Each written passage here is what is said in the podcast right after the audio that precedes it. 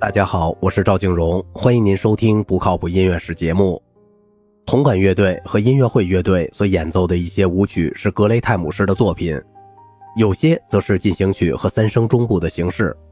格雷泰姆显然发源于步态舞曲，即以高式阔步和杂技性行动为标志的队伍。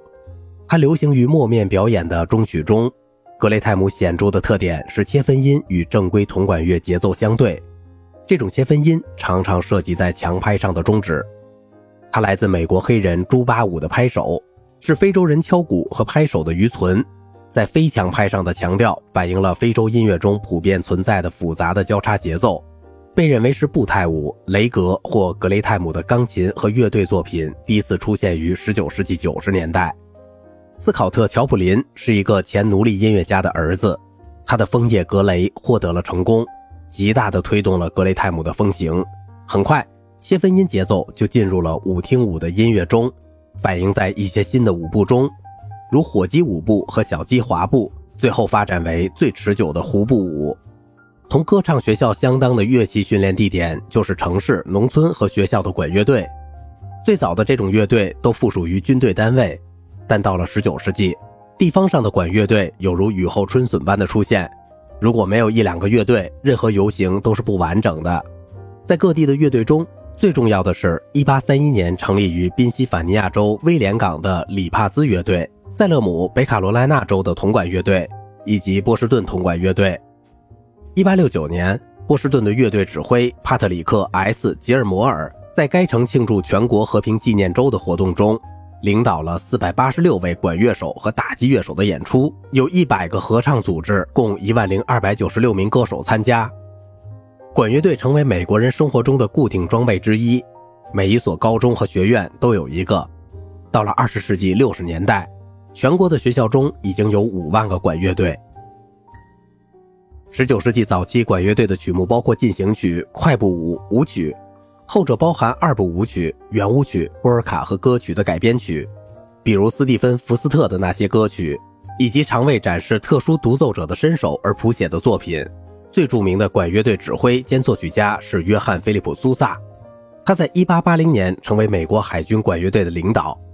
1892年，他组织了自己的乐队周游世界。他本人是一位技术熟练的进行曲作曲家，写过一百余首作品。包括那首著名的《星条旗永不落》。埃德温·弗朗科·格尔德曼是德沃夏克的学生，也写过许多进行曲，并创始了对管乐队指挥的训练。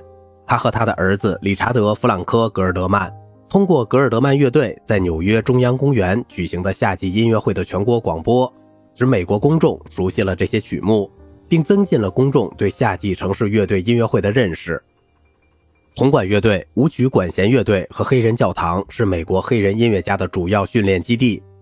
在二十世纪初，甚至以前，在新奥尔良、巴尔的摩、孟菲斯、纽瓦克、里士满、费城、纽约、底特律、芝加哥和其他城市的黑人和白人的社会中，黑人乐队就占据了重要的地位。能够吸引国内和国际注意的领军人物有詹姆斯·里斯·尤罗普、蒂姆·布里姆。威廉 ·H· 泰尔斯和福特·达布内，这些乐队按乐谱演奏，即兴演奏相对较少。不过，他们的摇摆和切分音风格的演奏使他们和白人乐队区分开来。尤罗普乐队在巴黎创造了一时的轰动。法国共和国保卫者乐队想模仿他的音响而没有成功。来自格雷泰姆和黑人铜管乐队的切分音风格的舞蹈节奏，乃是爵士乐的主要组成部分。另一个重要的组成部分就是布鲁斯。布鲁斯的起源已经不可考证了。大约在1900年左右，南方农村，特别是佐治亚、密西西比和田纳西州的黑人歌手的一种演唱哀歌的风格，后来就变成著名的布鲁斯。它的主题可以是失去了爱人或工作，或只是一般的悲伤情绪。歌词通常包括两行一节的段落，第一行加以重复，最后一行同第一行押韵。音乐使用布鲁斯音。即大调音阶中稍微降低的三度、七度，有时是五度音级，但是用吉他、钢琴或乐队伴奏的和弦采用了欧洲的三和弦和声。早期的布鲁斯使用各种段落长度与和弦进行，最后人们更爱用的形式是把主和弦、下属和弦与属和弦分配在一个十二小节的乐段中。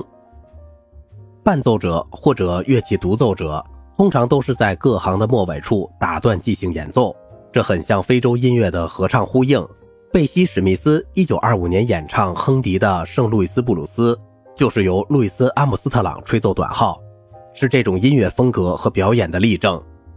好了，今天的节目就到这里了。如果您喜欢我的节目，请您点赞、收藏并转发我的专辑。我是赵景荣，感谢您的耐心陪伴。